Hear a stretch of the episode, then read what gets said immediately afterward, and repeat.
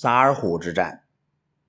公元一六一八年，努尔哈赤召集八旗首领和将士举行誓师大会，宣布跟明朝结下七件冤仇，叫做七大恨。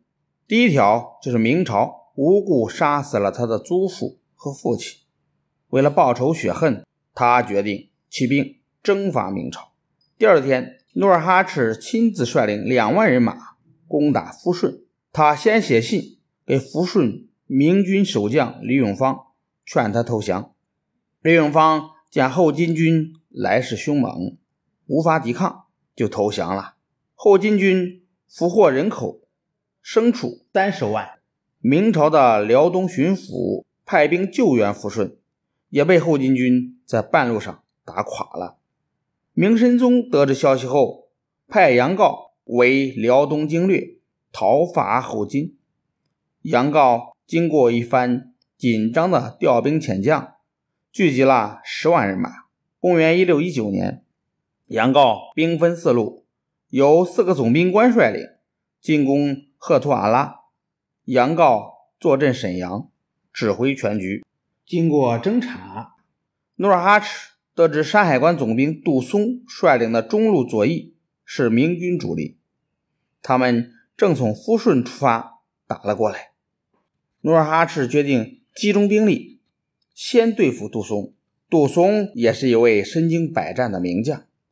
从抚顺出发时，天正下着大雪，杜松立功心切，不管气候恶劣，急急忙忙地冒雪行军。他先攻占了。萨尔浒山口，接着把一半兵力留在了萨尔浒扎营，自己带着另一半精兵攻打后金的界藩城。努尔哈赤得知杜松分散了兵力，心里暗暗高兴，便集中八旗的兵力，一口气打下了萨尔浒的明军大营，把杜松的后路给截断了。接着，努尔哈赤又急行军远救界藩。正在进攻界藩的明军，听到后路被抄，军心动摇。驻守在界藩的后金军居高临下的从山上往下攻，把杜松军杀得七零八落。杜松中箭身亡，一路人马先覆灭了。北路的马林从开原出兵，刚刚到达离萨尔湖还有四十里的地方，努尔哈赤率领的八旗兵便从界藩。马不停蹄地攻了过来，马林也败下阵来，没命的逃奔，才回到开原。